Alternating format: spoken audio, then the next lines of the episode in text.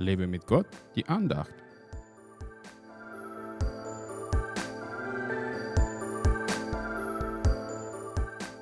Singt ihm ein neues Lied, spielt gut mit Posaunenschall. Psalm 33, Vers 3. Dieses Jahr wird heute enden, damit ein neues Jahr beginnen kann. Sollen wir im neuen Jahr immer noch die alten Lieder singen? Das ist natürlich jedem selbst überlassen, aber Gott möchte, dass wir im neuen Jahr ein neues Lied für ihn singen. Jetzt sagst du vielleicht, Ich bin doch kein Liedermacher, kein Musiker. darum geht's auch nicht.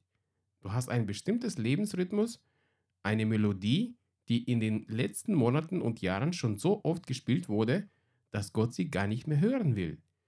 Gott will unser Leben verändern und uns neue Lebensmelodie geben.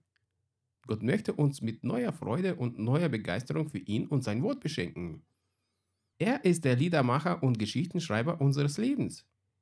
Er gibt uns ein neues Lied, den wir zu seiner Ehre singen sollen. Anstatt irgendwelche Vorsätze zu machen, frage Gott, was er mit dir im neuen Jahr vorhat.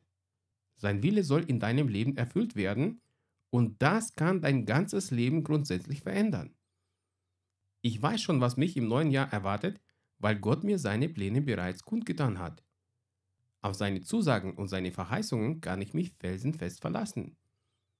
Ich will ihm ein neues Lied singen und ihn in meinem Leben verherrlichen.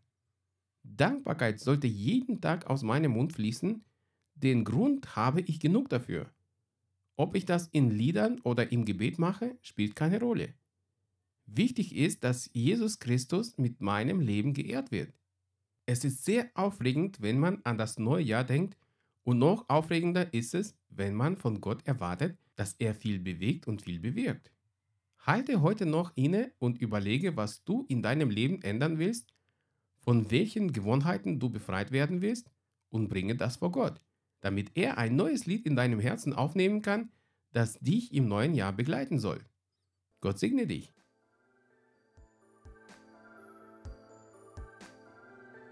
Hat dich diese Andacht ermutigt? Dann teile sie unbedingt weiter, damit auch die anderen ermutigt und gestärkt werden können. Brauchst du noch mehr Ermutigung? Dann abonniere meinen Blog www.werglaubtdersieg.de.